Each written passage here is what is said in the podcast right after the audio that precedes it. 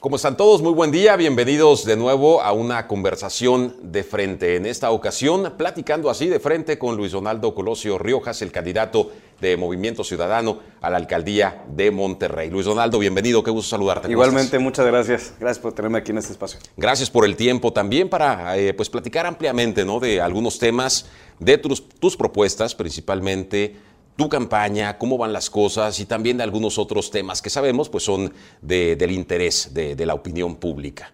Finalmente se concreta esta candidatura. ¿Cómo te sientes hasta el momento? ¿Cómo se han dado las cosas? ¿Estás satisfecho?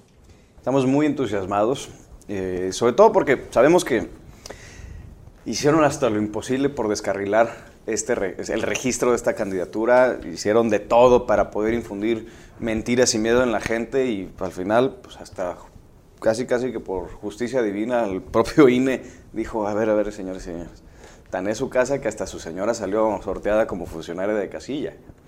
Entonces, pues obviamente estamos muy, muy contentos con, con el registro, pero a partir de, ese día hasta la fecha, mucho, mucho, muy contentos con, con el, el, ritmo de la campaña, con la respuesta de la gente, eso ha sido extraordinario. Y pues a pesar de que es un proceso largo, 90 días son muy largos. Ahí ¿Es excesivo mucho. para ti? Eh, sí, sí. So, eh, y no lo digo como candidato, lo digo como, como ciudadano. Ajá. 90 días de campaña es mucho tiempo. Más si le sumamos que ahorita estamos en una, una época mucho, muy complicada, más complicada que de costumbre. 90 días de bombardeo y de, de, de, de saturación de información, de propaganda eh, es, es, muy enfadoso para la gente. Pues. Entonces yo, yo, yo, sí creo que deberíamos de reducir los tiempos de campaña máximo 60 días. Hay otros estados en donde son 45. Hay estados incluso donde son 3 semanas, que eso se me hace excesivamente corto. Pero mínimo 60 días sí deberíamos de, de explorar que sea ya un tema homologado para todas las campañas. Empezaste después. ¿Qué otros? ¿Es recuperar tiempo perdido o no perder tiempo? Es no perder tiempo. La verdad es que el tiempo el tiempo que tenemos es, es corto, es, es, muy preciado, pero también las cosas se tienen que hacer bien. Entonces, no estamos recuperando tiempo eh, para nada. Yo, eso yo, ya lo recuperamos con, una, pues, con un buen empuje y arrojo en, en, la campaña y en la calle. Pero, pues obviamente de aquí en adelante es no perder tiempo, aprovechar cada una de las oportunidades para transmitir el mensaje de una forma clara, contundente y efectiva. Y lo que queremos es pues, no tapizar toda la ciudad de, de, de, de publicidad haciendo este, pues, haciendo evidente un manifiesto derroche de recursos, sino más bien hacer tiros de precisión donde podamos pues, llegarle a la gente, transmitir nuestras propuestas y sobre todo hacer esa conexión muchísimo más directa con el electorado, porque de eso se trata, no se trata de, pues, no se trata de enfadar a la gente, claro, sino de convencerla. Que no se llegue al hartazgo, ¿no? Exacto. Ahora, con todo esto que pasó, ¿Hubo dudas? ¿Llegaste a pensar que no se iban a dar las cosas? No hubo dudas, hubo más bien eh, la duda de hasta dónde íbamos a tener que llevar las cosas para lograr eh, pues el resultado y para lograr que se hiciera justicia. Porque si de algo son conocidos ciertos adversarios es que no tienen escrúpulos ni freno en absolutamente nada con tal de conseguir su, su cometido. Entonces, pues eh, sí hubo un momento en donde fue muy, muy incómodo, muy frustrante, que incluso hasta el, las instituciones ya formales empezaban a operar con fines electorales y eso, pues además de que es, es, es incómodo a nivel personal, claro. es, es muy injusto para la gente, porque eso pues, le, sucede a muchísima gente todos los días, todo el tiempo, no nada más en época electoral. El problema es que casi nadie se entera. Pero eso es la, esa es la forma en que muchas de estas personas permiten que las instituciones operen y funcionen. Mucha gente ve todo esto y te ve a ti ahora como una víctima quizá de un sistema.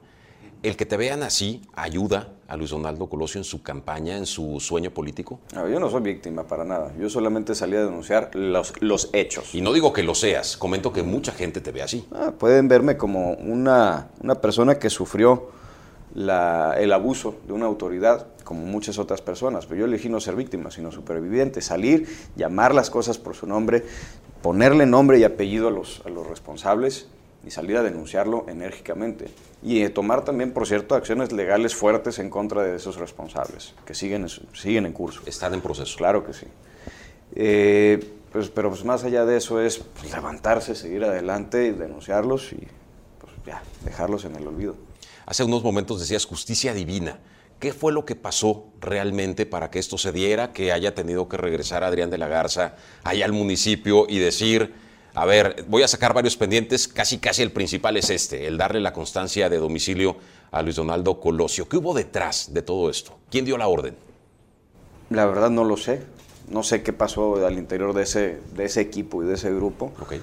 Pero pues también ya la respuesta de la gente y, la atención mediática que estaba recibiendo el asunto llegó a tal grado que empezó también a pegarle a la campaña de Adrián de la Garza y pues, ahí dijo, señoras, señores, disculpen, pero hay que poner orden. ¿Por qué? Porque independientemente de la narrativa que ellos traían, eh, pues fueron muy, muy torpes y muy excesivos en estar constantemente mandando a la fuerza pública a notificar trámites administrativos, en hacer que un oficial de, policía con pistola, con la mano en la pistola, le hablara de una manera prepotente a mi esposa, amenazándola, en estar constantemente exhibiendo el tema en, medios y redes sociales para que luego al final, por azares del destino, es lo que te digo, eh, pues la autoridad, la máxima autoridad electoral, sin estar ligado una cosa con la otra, pues, oye, pues, mi esposa cumple años en septiembre, salió sorteada como funcionaria de casilla y se le notificó en el domicilio. Es decir, en mi casa. Exacto. En los datos que tiene la autoridad. En mi casa, que, que, los contrarios dicen que no es mi casa, pero pues la autoridad electoral tiene mi domicilio desde hace muchísimos años y no ha cambiado.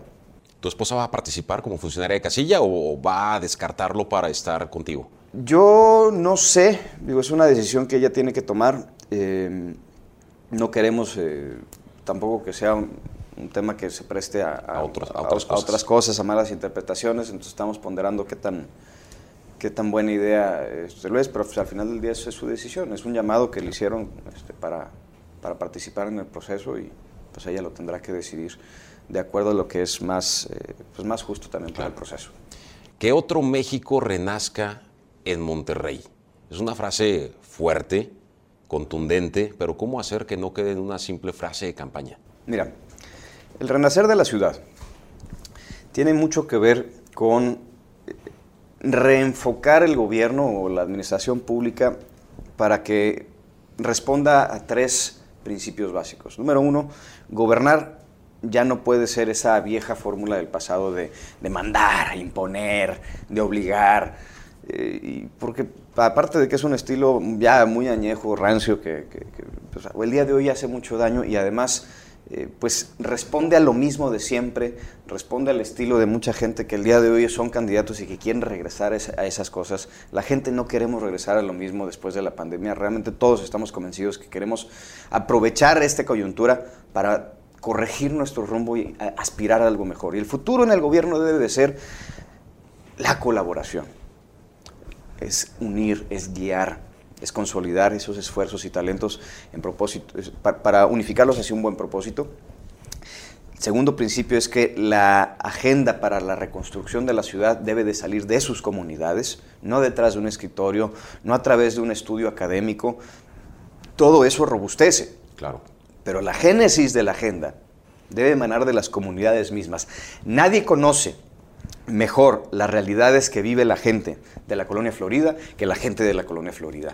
Y así con la Independencia, con San Bernabé, con la Alianza, con la CROP, con la Fomerrey, con el Guajuco, con La Rioja, todas las colonias de Monterrey deben de ser tomadas en cuenta, su gente debe de ser tomada en cuenta para que marque la pauta de qué es lo que debe de ser eh, el, nacimiento, la génesis pues, de, la agenda pública de la ciudad. Y así fue como se construyó nuestro plan de trabajo, por cierto, directamente de lo que la gente le exige a su siguiente administración. Y tercer principio, entender que el propósito de la ciudad es el mejorar la calidad de vida de las personas que vivimos aquí. Y no nada más de los... O eso en, general es el, el, propósito de cualquier ciudad en el mundo. Históricamente para eso tenemos esa convergencia de personas en un solo punto para poder desarrollar instituciones, servicios y sistemas que nos apoyen en procurar nuevas y mejores oportunidades para desarrollo personal y social. El propósito de la ciudad debe ser ese. Entonces hay que recuperar un enfoque de gobierno que parta de esos tres principios. Y así es como nosotros hemos construido todo este plan de trabajo, todo este proyecto de gobierno y esta visión de servicio público que queremos para la ciudad de Monterrey. Muchas de estas cosas que, tú has planteado a lo largo de, esta, de estas semanas de, campaña, son cosas, estarás de acuerdo conmigo, en que los ciudadanos hemos escuchado, quizá con algunas variantes, pero en ocasiones anteriores, en campañas, en años electorales anteriores, y pues finalmente los resultados siguen siendo los mismos. ¿Cómo hacer que ahora sí haya realmente resultados o que se concreten esas propuestas? Son resultados, han sido resultados mediocres o han sido resultados completamente inexistentes. A ver, hay que partir de dos cosas. Número uno, los grandes problemas de toda ciudad siempre serán relativamente los mismos y el chiste es tener administraciones que los manejen bien. A ver, tenemos también que empezar a desechar el discurso demagogo de vamos a erradicar tal, vamos a acabar con tal cosa, vamos a... a ver, tenemos que administrar mucho mejor las problemáticas sociales para que no impacten de una manera negativa en la vida de la gente o lograr que impacten lo menos posible. Toda gran ciudad va a tener índices de inseguridad, toda gran ciudad va a tener índices de, rezago económico, toda gran ciudad va a tener eh, una crisis de movilidad, o problemas de movilidad. El chiste es que lleguen administraciones que sepan mitigar o mejor administrar todos esos problemas para que impacten lo menos posible en la calidad de vida de la gente de la ciudad. Entonces, pues obviamente ahí lo que tenemos que comparar no es el discurso de campaña, sino el resultado de la administración. Claro. Entonces, así es como tenemos nosotros que, ver cuáles son realmente las principales dolencias que nos ha transmitido en los últimos tres años y medio la gente de toda nuestra ciudad, para entonces incorporarlo a nuestro plan de trabajo. Que no sean ocurrencias de, un tercero, que no sean simplemente buenas intenciones de un servidor, sino que sean las exigencias de la gente de la ciudad para su siguiente administración y a partir de ahí robustecerlo con la participación de la sociedad civil organizada, de las universidades y casas de estudios, de la ciudadanía en general. Y es por eso que, por cierto, la semana pasada presenté mi agenda de trabajo, pues, dividida en cinco ejes que son los, que nos ha marcado la ciudadanía, que es desarrollo económico, seguridad ciudadana, desarrollo humano, eh, un ambiente sano y desarrollo sostenible y un gobierno digital. ¿Por qué? Porque queremos una, transición hacia una profesionalización del servicio público. Ahorita me, preguntabas tú cómo hacer que los resultados se manifiesten profesionalizando el espacio público incorporando nuevas y mejores herramientas para capacitar a la gente que trabaja para el municipio, darles mejores herramientas técnicas y tecnológicas para que tengan opciones también de crecimiento y desarrollo personal y profesional al interior del municipio, es decir, garantízales un servicio profesional de carrera municipal. Y sobre todo, dótale de infraestructura tecnológica al municipio para un mejor proceso de rendición de cuentas, unos mejores indicadores de desempeño para cada una de las dependencias y funcionarios y que podamos facilitarle la vida a la ciudadanía a través de herramientas tecnológicas que les permita auditar el desempeño de su municipio, evaluar las interacciones que tienen con los funcionarios y sobre todo conocer de la manera más transparente posible el desempeño, pero también el ejercicio del gasto público del municipio, que es una de las principales exigencias que tenemos en todo el país. Cinco ejes son los que, los que comentas en tu plan de, trabajo. ¿Es posible abordar los cinco ejes al mismo tiempo de llegar a la presidencia municipal o a qué le daría prioridad Luis Donaldo? Tienen que atacarse todos los ejes de manera paralela. Tenemos que, digo, a ver, también nuestro plan de trabajo está eh, digo, construido con base en las exigencias de la gente y las necesidades principales que nos han marcado como la prioridad para la agenda de Monterrey. En cuanto lleguemos a la administración municipal, tenemos que empezar por realizar una extensa auditoría a todas las áreas del municipio, a todas las dependencias, para realmente saber en dónde estamos parados y con qué contamos, con qué recursos y elementos técnicos, tecnológicos, materiales, humanos y económicos contamos eh, realmente en el municipio para entonces hacer una calibración del plan de trabajo y pues establecer metas de corto, mediano y largo plazo, empezando por los proyectos que tengan en cuanto a costo-beneficio el mayor impacto para cada una de las zonas de la ciudad. Obviamente no es, eh, no es seguro que se pueda hacer todo lo que tenemos en el plan de trabajo, por eso tenemos que llegar para realmente aterrizarlo a la realidad de lo factible dentro del municipio, comunicárselo así a la gente para que tampoco tengamos malos entendidos, decir, esto es lo que, lo que nos dispusimos a hacer, esto es lo que se puede realmente hacer, y así es como lo vamos a empezar y, lo vamos a llevar a cabo.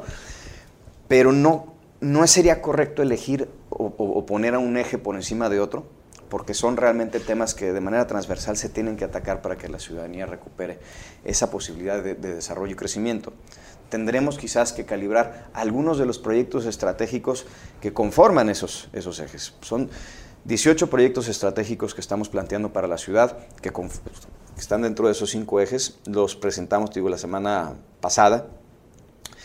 Y los estamos poniendo, digo, a pesar de que fue una agenda que se construyó desde, desde las comunidades de Monterrey, las estamos nuevamente, ya después de que la robustecimos con ejercicios académicos y técnicos, ahora nuevamente poniendo a consulta pública.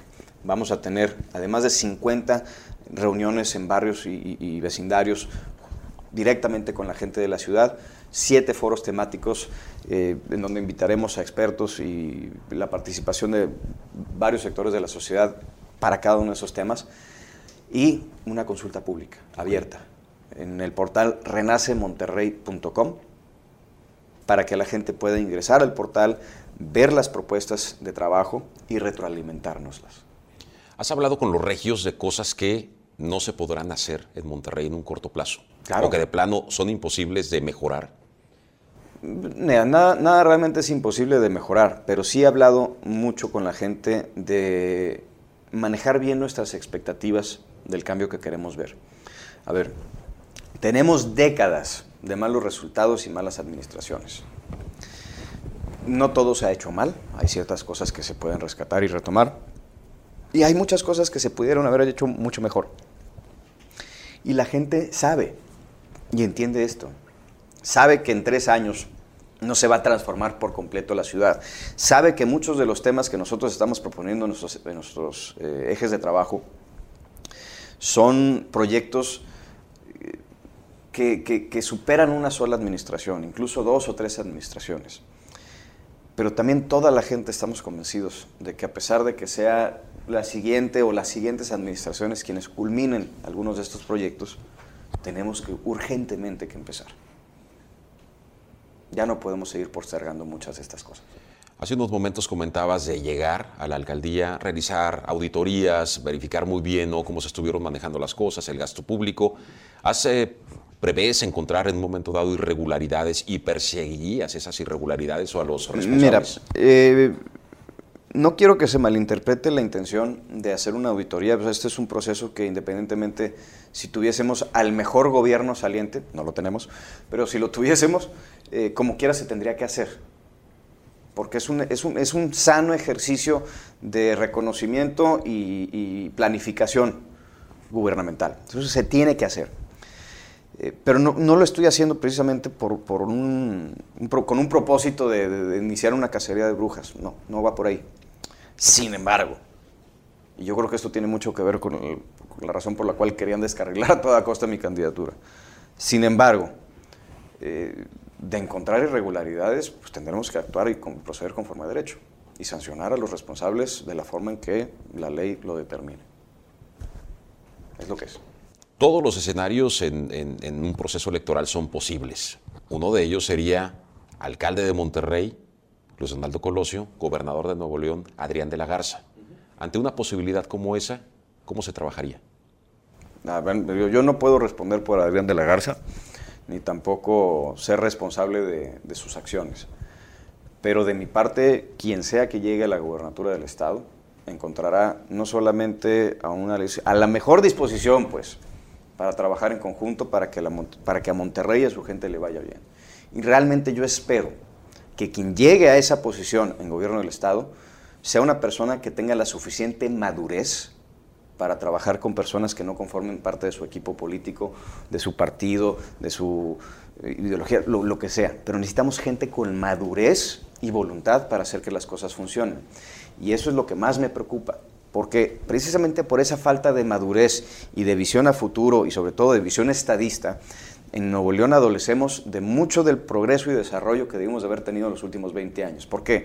Porque a nivel municipal, muchos de los municipios del área metropolitana han fallado en, tener esa visión de integración metropolitana en temas que son muy críticos para el sano desarrollo de toda una metrópoli, empezando por desarrollo urbano, vialidad, transporte y servicios públicos y seguridad.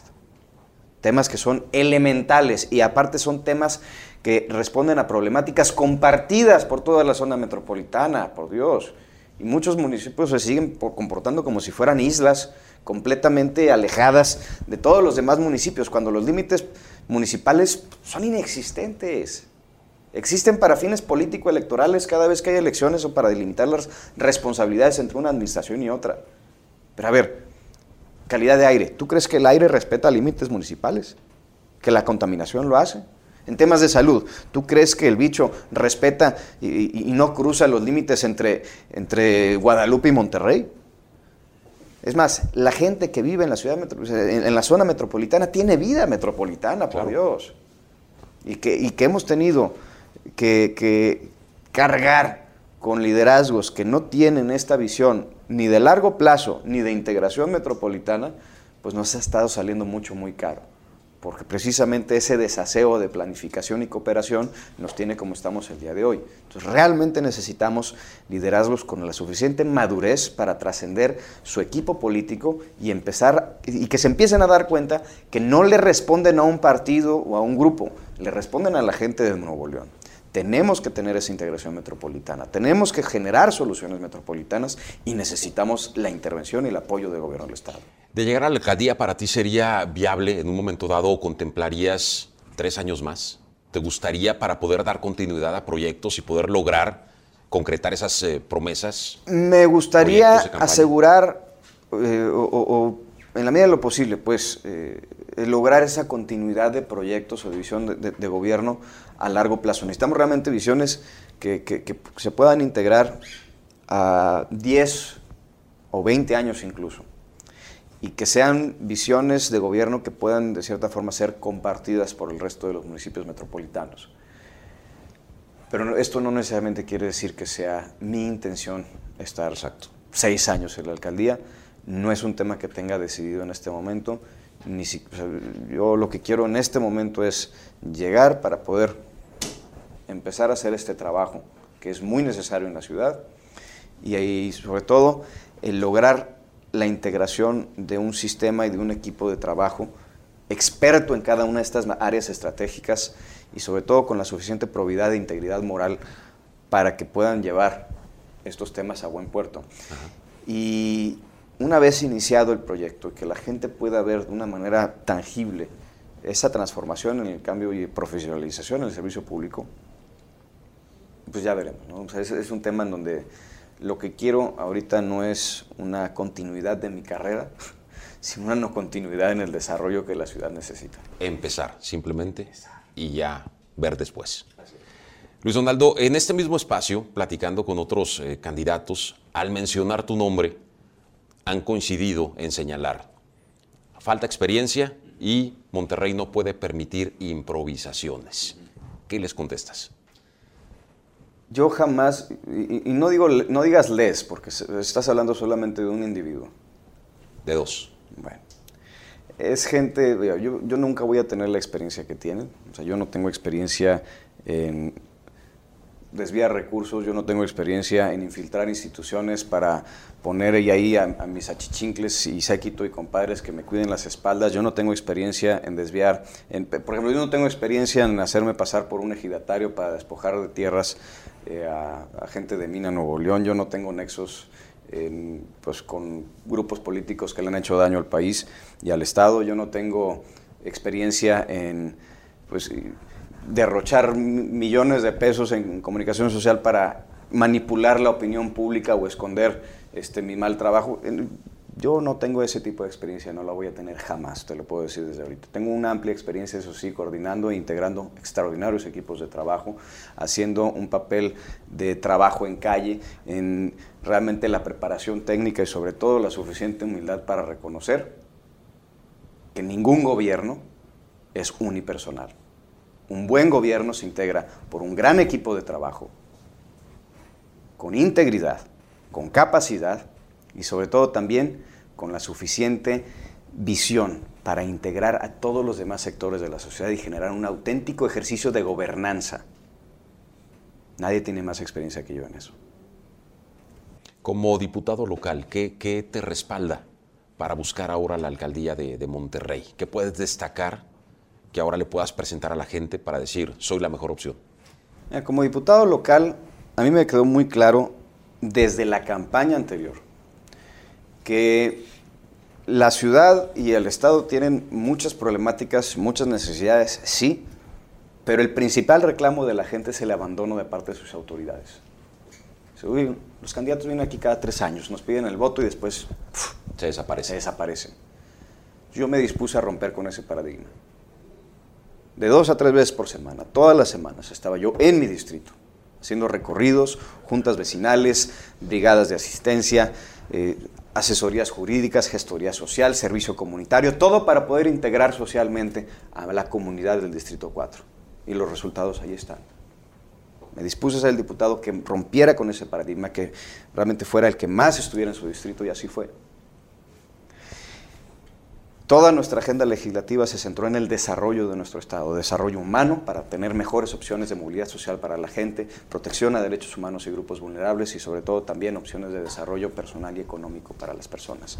Desarrollo regional para potenciar el desarrollo económico y el talento de nuestro Estado para garantizar que la fuerza laboral pudiese ser realmente conformada por todos los sectores de la sociedad, que no hubiera este, que no hubiera cortapiezas en el apoyo y acompañamiento que se le debe dar a la micro, pequeña y mediana empresa, eh, o bien a las oportunidades para poderse desarrollar eh, el primer emprendedor o el primer trabajo para el joven. Y finalmente desarrollo político, porque nuestras instituciones están mucho, muy anticuadas y mucho, muy oscuras, y que, empezando por el, Congreso del Estado. ahí yo traté, ya traté de hacer del Congreso, que hoy el día de hoy sigue siendo una caja de Pandora, traté de hacerle una caja de cristal poner una ley, todo un proceso para la designación y convocatoria de procesos públicos y designaciones que hace el, Congreso para que pueda ser un proceso muchísimo más profesional. ¿No se pudo? No, lo vetaron, lo bloquearon por completo. Igual, transparentar las finanzas públicas del Congreso del Estado, el bono de gestoría, realmente desglosado por bancada, también me lo bloquearon a ver, como diputado local y como coordinador de mi bancada, somos el primer grupo legislativo en la historia del Congreso de Nuevo León en transparentar el 100% de los recursos públicos que pasaban por nuestra bancada, peso por peso, factura por factura, a pesar de que no quisieron ninguno de los otros grupos y durante un año y medio, por nosotros como quiera, sí publicarlo, porque no nos dejaron ni siquiera hacerlo en el portal del, Congreso, teníamos que hacerlo en nuestras redes sociales oficiales, porque no querían ese nivel de, de rendición de cuentas. Y durante un año y medio nos bloquearon todas nuestras iniciativas en el Pleno y en las comisiones, como represalia. Entonces el compromiso con la transparencia y con la rendición de cuentas está ya desde hace mucho. El compromiso por ser quienes rompamos con ese paradigma de que el servidor público está alejado, está incomunicado, prácticamente inaccesible y nunca regresa, también está, está sobre la mesa. O sea, son fórmulas que además de que nutren muchísimo mi trabajo, no pienso soltar nunca. Y que bueno, son finalmente cosas que la gente nunca se ha cansado de, de solicitar pero pues eh, nunca se han visto concretadas, ¿no? Y no solo en el Congreso, en cualquier otro En cualquier espacio público. Y a ver, yo también, hay una muy delgada línea entre ser eh, idealista y ser ingenuo. Por no decir otra cosa, ¿no? Dilo si gusta, digo, no pasa nada. Yo creo que todos podemos entenderlo, porque nos vemos reflejados en eso. Pero yo entiendo que un diputadillo en tres años no va a cambiar la realidad de todo un país, ni mucho menos el paradigma de toda una sociedad con respecto al servicio público. Pero yo me dispuse a hacer una de las personas que empezara a hacer esa diferencia. Y con la, con la grata sorpresa que vi que hay muchas otras personas que están tratando de hacer ese mismo esfuerzo. Entonces, poco a poco se puede romper con ese paradigma, se puede hacer esa reestructura en el inconsciente colectivo nacional, pero de nuevo, se tenía que empezar. ¿Y no pecaste, pecaste de ingenuo en ese sentido? O sea, er, no, en, ningún momento pensé que, ah, con esto voy a lograr. No. Y, sin embargo, como grata sorpresa, en el Distrito 4 local, sobre todo en aquellas colonias que son de, un voto muchísimo, o sea, que son más críticas, que, que son realmente eh, muchísimo más exigentes, que razonan más su voto, que, que, que son más duros con, con, con, la evaluación de, de, tu desempeño, nos han, nos han recibido muy bien y nos han reconocido el trabajo. Y eso, pues es un poderosísimo mensaje hacia mi persona que yo estoy muy agradecido porque pues no andábamos perdidos. Hablando de temas específicos, de demandas de los regiomontanos, la seguridad, ¿qué propones ahí que no es un tema menor, no es cualquier cosa y parece que no se ha podido hacer mucho? Mira, toda gran ciudad del mundo tendrá problemas de inseguridad, pero hay que, pues, hay que decir las cosas como son. A ver, cifras, o sea, el mejor diagnóstico son las estadísticas. Cifras oficiales del INEGI demuestran que 73% de las personas de Monterrey se, se sienten inseguras.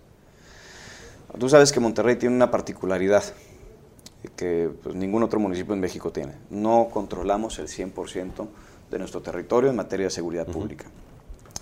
Desde hace prácticamente 30 años venimos arrastrando este problema, donde Fuerza Civil patrulla dos terceras partes de la ciudad y la Policía de Monterrey tan solo una tercera parte del territorio municipal. Y durante 30 años, cada tres años, Siempre salen los candidatos a decir... Es el mismo tema. Es el mismo tema. Y vamos, el problema de la seguridad se debe a que tenemos este, la seguridad pública fraccionada. Vamos a exigirle al gobierno del Estado que nos regrese el 100% del territorio municipal. Siempre. Y ya, de hecho, incluso en esta elección ya salieron algunos candidatos a decir, y vamos a hacer esto porque ese es ¿Vas a hacer lo mismo? Mira, yo lo que les digo está bueno, sí, te la compro. Sí se tiene que lograr eso. Se tiene que unificar toda la cobertura de seguridad pública del municipio bajo un mando único que le responda a la presidencia municipal de Monterrey? Sí. Pero vamos a remitirnos primero a las estadísticas actuales. Porque el día de hoy, en la tercera parte del municipio que sí está a cargo de la policía de Monterrey, se cometen aproximadamente el 75% de todos los delitos. Monterrey es líder a nivel metropolitano en robo a mano armada, robo a transeúnte, robo a vehículo, robo a casa habitación, robo a negocio, violencia doméstica, violencia hacia la mujer, violencia familiar. Primeros lugares a nivel nacional en feminicidios. Que cómo ha aumentado, ¿no? Sobre todo en este último año. O sea, lo que voy es, a ver, maestro, antes de levantar la mano y, pedirle al gobierno del Estado que te dé más responsabilidad, suponiéndose conceder que ahora sí llega un gobernador o una gobernadora que dice, claro que sí, Monterrey, ten aquí el recurso humano y el recurso económico y integra tú el 100% de tu policía. Maestros, antes de levantar la mano para pedir más responsabilidades, ¿por qué primero no te encargas de hacer bien lo que te corresponde en el terreno que sí te toca el día de hoy? La Policía de Monterrey está mucho, muy lejos de ser la corporación de seguridad pública que necesitamos y exigimos para nuestra ciudad. Y eso se debe en gran medida a que los propios elementos de seguridad pública que tenemos en Monterrey están completamente abandonados de parte de sus comandantes y su autoridad. Es gente que, porque hay mucha gente buena, muchos buenos elementos, es gente que eh, en promedio ganan 15 mil pesos al mes, les dan, si acaso, un uniforme al año, el resto se los cobran, no les dan parque o municiones, eh, se acaba de estrenar la academia, el año pasado se inauguró la academia de policía, pero pues, es un tema que apenas se está construyendo. No hay una, realmente una opción para que desarrollen un servicio profesional de carrera policíaca que les permita tener acceso a capacitaciones y preparación adicional para que se especialicen en distintos rubros y tengan esas opciones de crecimiento personal, profesional y que puedan desarrollarse y acceder con cada una de esas eh, capacidades que, que vayan adquiriendo, que puedan acceder a promociones y ascensos que les permita también tener una mucha mejor remuneración. Entonces la Policía de Monterrey se tiene que transformar por completo. Queremos crear la nueva Policía Regiomontana para transformarla en un modelo de proximidad que pueda recuperar la confianza de la gente. Pero ¿cómo hacerlo? Esto se tiene que hacer transformando todo el modelo policiaco para que realmente los elementos estén capacitados no nada más en temas de patrullaje, sino en temas de resolución de controversias a nivel, a nivel vecinal, que puedan ser también capacitados en, la, en el adiestramiento social y psicológico necesario para ser los primeros respondientes de casos extremos de violencia familiar, que puedan realmente ser artífices del apoyo que necesita la ciudadanía y que no revictimicen a la gente con malos tratos. Y sobre todo también dándoles el equipamiento necesario, que estén mejor pagados, mejor capacitados, mejor pertrechados, mejor equipados y sobre todo también mejor liderados y mejor supervisados. El día de hoy tenemos prácticas que han sistematizado la corrupción al interior de las dependencias, seguridad pública no es, no es la excepción, en donde incluso los propios mandos extorsionan al policía, les cobran una cuota para que estos puedan tener acceso a una patrulla, a una motocicleta, y eso es con, pues casi casi con la manda de que ellos hagan lo propio con el ciudadano, o sea, de ahí lo vas a sacar. Entonces se, se, cae en un ciclo interminable de corrupción y extorsión hacia el ciudadano, propiciado por los propios mandos de los policías. Necesitan también mejores liderazgos. Claro. Ya que se transforme la policía de Monterrey podemos entonces hablar de ese plan, que también tengo ese acuerdo con Samuel, pero tener ese plan escalonado y gradual de la transferencia de recursos y de territorio a la policía. Pero eso es solamente una parte de la estrategia. Y eso es también lo que ha faltado eh, en cuanto a visión de Estado y de gobierno en otras administraciones y en, muchos lados de la República. Se le apuesta eh, al policía y a la patrulla como la estrategia para combatir la inseguridad. Y no pueden ser toda la estrategia, es parte importante de la estrategia, sí, pero es una, es, una parte que únicamente alivia los síntomas. Es una, es una política pública reactiva nada más. Si no tenemos el enfoque correctivo de largo alcance, a ver, toda, toda problemática social tiene que ser administrada, erradicada o bien eh, mitigada a través de una política pública. Pero la política pública se tiene que aplicar en dos vertientes de manera paralela. El enfoque reactivo, a la inseguridad, el enfoque reactivo pues es policía para poder apagar los fuegos de la criminalidad que vivimos hoy en día. Pero si no entendemos que la inseguridad que vivimos todos los días es producto de la desesperación de muchísima gente, no estamos entendiendo el problema con un enfoque social. Necesitamos el enfoque de largo alcance, el correctivo, es decir, una política pública para el desarrollo humano de las personas, porque a la inseguridad de raíz se le ataca con oportunidades. Que sea una transformación integral, realmente. Ahorita mencionabas a, Samuel, y recuerdo que hace tiempo afuera del C4, reunido con Adrián de la Garza y ante representantes de los medios de comunicación, Samuel le reconocía el trabajo ahí en el C4 y en temas de seguridad en Monterrey. ¿No compartes tú esa, esa opinión que en su momento Samuel García tuvo hacia Adrián y el trabajo? No, por supuesto que no. Comparto en que se hizo un gran trabajo en el despliegue de la infraestructura tecnológica para el sistema de vigilancia que tiene el C4 de Monterrey. Y que eso ha logrado que Monterrey pueda ser eh, pueda tener ese sistema de inteligencia y de vigilancia de vanguardia a nivel nacional, eso sí, y que eso le haya podido apoyar tanto a la Policía de Monterrey como a Fuerza Civil, como a la Policía Ministerial, a detectar y hacer aprehensiones y detenciones. Pero eso es únicamente un, sistema, un gran sistema de vigilancia. Y a ver, es un sistema de vigilancia que muy seguido también se abusa de él para espionaje político y de, adversarios y para intimidación. A ver, si gastaron una cuarta parte de lo que gastan en espiar a sus adversarios para realmente estar investigando a criminales, tendríamos una mucha mejor seguridad pública en Monterrey. Pero una cosa es lo bien que se ha trabajado los temas de inteligencia y del C4. Y otra cosa es, pues, qué tipo de resultados tenemos realmente en materia de seguridad pública en la ciudad de Monterrey. En la tercera parte que sí le toca al municipio. Y ahí está el resultado. No es un buen resultado. Hay un tema que en Monterrey siempre ha sido álgido. Parece que hay muchos callos ahí que, se pisan de repente. Permisos, comercio, alcoholes. ¿Cómo le entraría ahí, Luis de, De frente. De frente. A ver, tenemos que entender que estos son vicios que se han venido arrastrando ya desde hace mucho tiempo. Lo que necesitamos ahí es, primero que nada, orden pero no puede haber orden tampoco de una manera impositiva si no hay empatía para conocer realmente el fondo del asunto. En temas de permisos, de alcoholes, de, muchas cosas que, ya tienen dentro del municipio una sistematización de la corrupción, pues hay que desmenuzarlos y empezar a limpiar esos procesos y a depurar elementos que, que están ahí para servirse a sí mismos. Pero también, hablando del tema del comercio, tenemos que proteger a nuestros comerciantes. Tenemos que apoyar a toda la gente que quiera trabajar. De lo que más pide la gente el día de hoy es la oportunidad de trabajar. No quieren regalos, no quieren ya dádivas, no quieren caridades de parte de su gobierno. Lo único que exigen son las oportunidades y condiciones suficientes para que puedan ellos sacar adelante a su familia producto de su propio esfuerzo. Dentro de la formalidad, todos.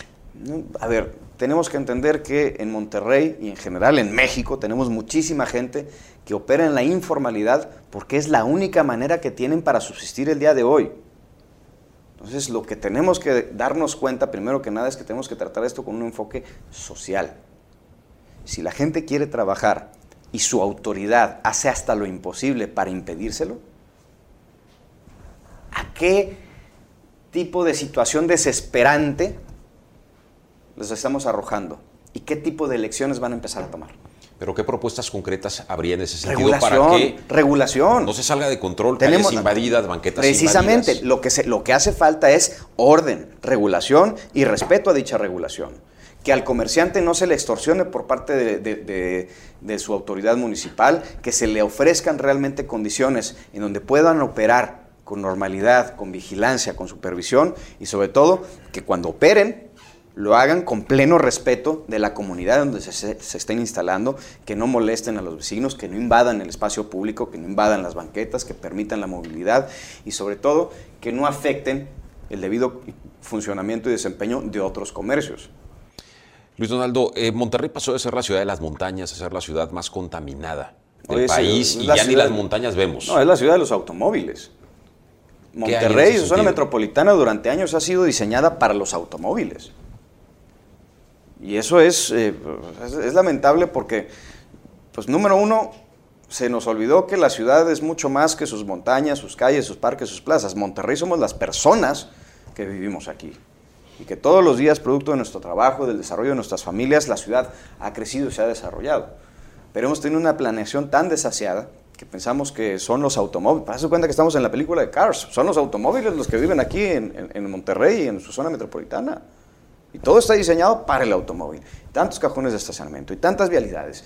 No hay banquetas, no hay accesibilidad, no se puede caminar de un punto a otro, no hay opciones para vehículos no motorizados. Para discapacitados. No hay opciones para la gente que tenga discapacidades motrices.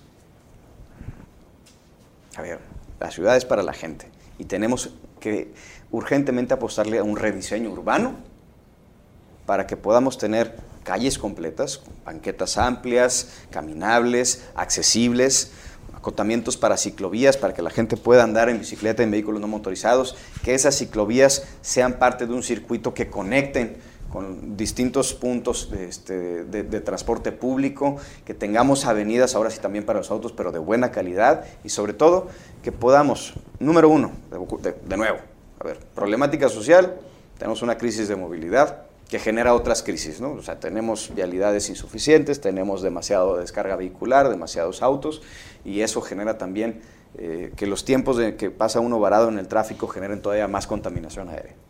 Entonces es la problemática social existente. El enfoque reactivo para poder aminorar los, eh, síntomas inmediatos, pues es obviamente toda una reestructura eh, a través de un plan de infraestructura vial que tenemos, para poderle dar mucho mayor fluidez a la descarga vehicular que actualmente sí pasa por la ciudad. O sea, modificar lo que hay. Modificar lo que hay y hacer un poco de obras nuevas, pero muy puntuales, muy inteligentes con el presupuesto que se cuenta, para poder tener nuevas alternativas, que no necesariamente son así viaductos muy costosos como los que algunos están muy presentando, muy vistosos, en donde quieren más que, más que hacer una descarga vehicular, lo que quieren hacer es negocio. Que se vea. Que se vea, ¿no? a ver, mejor si, si le van a apostar a ese tipo de obras y le van a meter esa cantidad de dinero, que se la metan al drenaje pluvial de toda la ciudad. Ahí es donde realmente necesitamos apostarle a temas. Ah, pero como no son temas vistosos, no se pueden colgar esa medalla, prefieren hacer lana.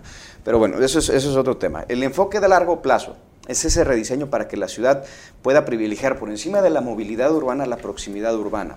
Con eso queremos desarrollar microcentros especializados con una vocación económica o una vocación específica para distintos puntos de la ciudad, a través de la conformación de un consejo económico para la ciudad, que en cuádruple hélice pueda estar conformado por la sociedad civil organizada, por la iniciativa privada, por las casas de estudios, por el gobierno municipal y ahí diseñar esa vocación para los distintos puntos de la ciudad para poderles dotar de mucha inversión pública y privada para su desarrollo, dándoles una vocación cultural o turística, deportiva, administrativa, económica, eh, una de, espacio público, dependiendo de la zona, y que con eso podamos generar condiciones para el desarrollo de la gente de, esa zona.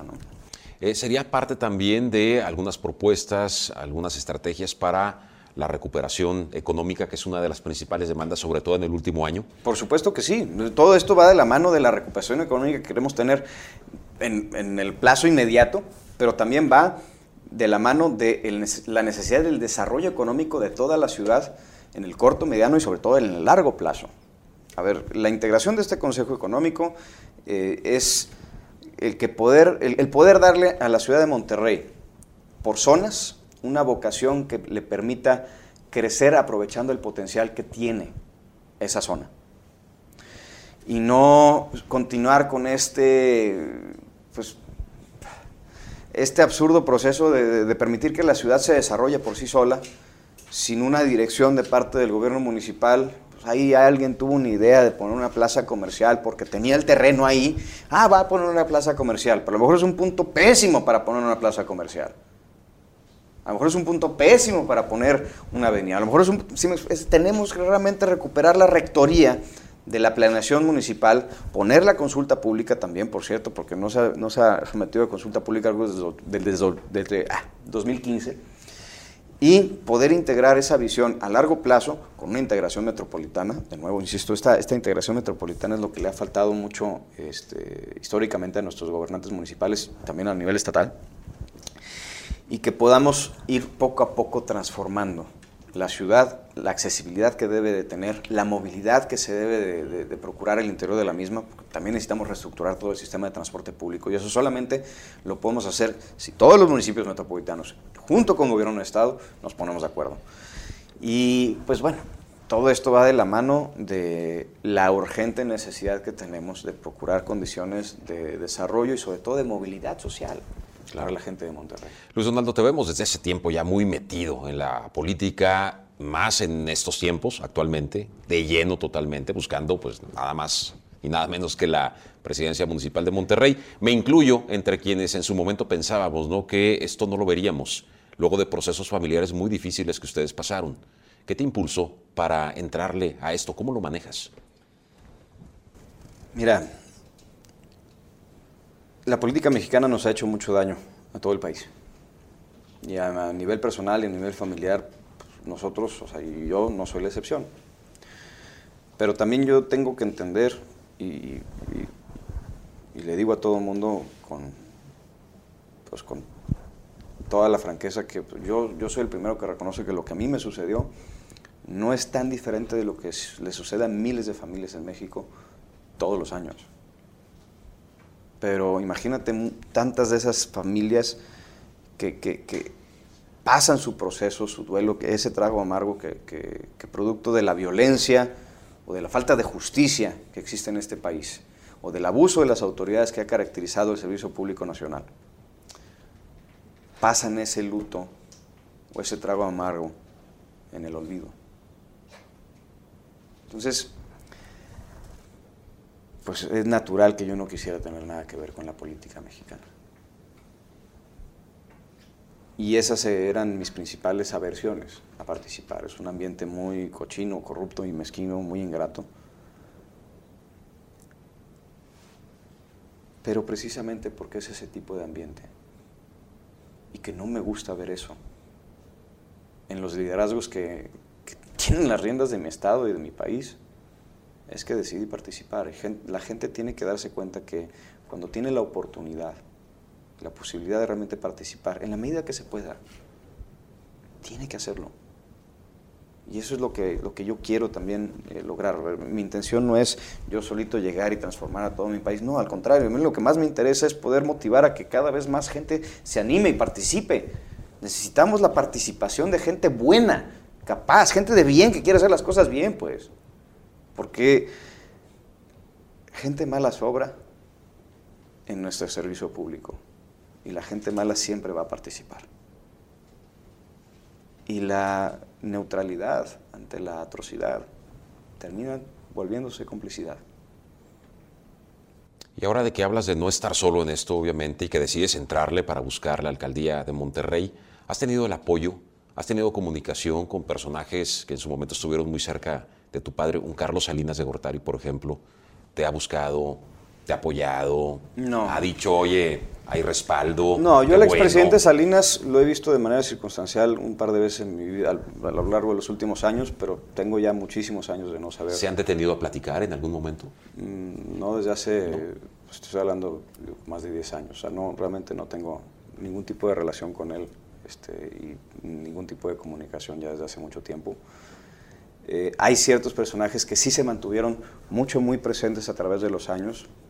Un Agustín Basabe, Benítez, un Alfonso Durazo, Montaño, eh, gente que, que más allá de lo político, de lo profesional, eh, pues se mantuvieron presentes por un tema personal, incluso hasta familiar. Ricardo Canavati Tafich, por ejemplo. Ellos son personas que a lo largo de los años fueron, fueron volviéndose familia Ok. y que ese es el tipo de relación que tengo con ellos, no, no tengo con ellos una relación política. Entonces, para mí eso es punto y aparte. El día de hoy, pues más bien el apoyo que tengo, pues no lo hemos ganado también pues, a producto de un acercamiento directo con muchas de estas personas y, y de empezar a plantear las cosas en términos ya pues, a nivel personal y a nivel profesional. Claro. ¿Qué piensas de Francisco Cienfuegos? Es una persona que no supo ponerle límite a su ambición y el día de hoy le está cobrando una factura muy cara y la gente ya sabe quién es. ¿Es un rival digno, digámoslo así, Todos los rivales, políticamente hablando? Mira, todos los rivales son dignos hasta que sus acciones demuestren lo contrario. Y creo que han hecho muchas cosas que, que lo han rebajado, que tiene todavía la posibilidad de demostrarle a la gente que es una persona de, de propuestas y no de, de otra cosa. Hay un antecedente en la última elección en Monterrey. Sí. ¿Qué piensas de eso? ¿Puede pasar lo mismo? A ver, es un antecedente que los pinta de cuerpo entero, para empezar. Los pinta de cuerpo entero. Y la gente eh, no puede olvidar que ya le robaron una elección. Que ese es el modus operandi de este grupo de gente. Y sobre todo, que durante los últimos seis años han estado trabajando y aceitando con recursos públicos estructuras electorales que pues históricamente hemos visto cómo funcionan en otras partes de la República, que son muy hábiles y que de hecho hasta institucionalmente lo han perfeccionado. Y vemos que cuando la gente no sale a votar, ese voto duro, esas estructuras arrasan. Lo vimos el año pasado en Hidalgo, lo vimos en Coahuila. Eh, cuando la gente se confía, cuando la gente le da flojera, cuando la gente se desentiende de su país, de nuevo, los malos siempre salen y participan. Esta es gente que tiene estructuras que puede sacar a votar un jueves a las 3 de la mañana si es necesario. Pero la participación de la gente, no hay estructura que la alcance. Entonces necesitamos que la gente entienda, o sea, todos tenemos que entender que tenemos no solamente la responsabilidad, sino la obligación de salir a votar. ¿Se logrará? Por supuesto que sí. Yo soy un fiel creyente en la bonomía y sobre todo en la responsabilidad de la gente. Luis Donaldo, tu principal virtud. Me gusta mucho ser respetuoso de, de mis circunstancias y de las circunstancias de la gente. Me gusta ser empático y por ende escucho, aprendo, entiendo y calibro. Tu principal defecto. Hago eso a veces de más. ¿Te arrepientes de algo? No creo tanto en el arrepentimiento tal como, como, como se concibe porque los errores son importantes. Reconocerlos, aún más, aprender de ellos y transformarse y fortalecerse a partir de ellos aún más. Me arrepiento de, pues quizás de no haber tomado algunas otras oportunidades para, para un desarrollo personal o profesional, pero sobre todo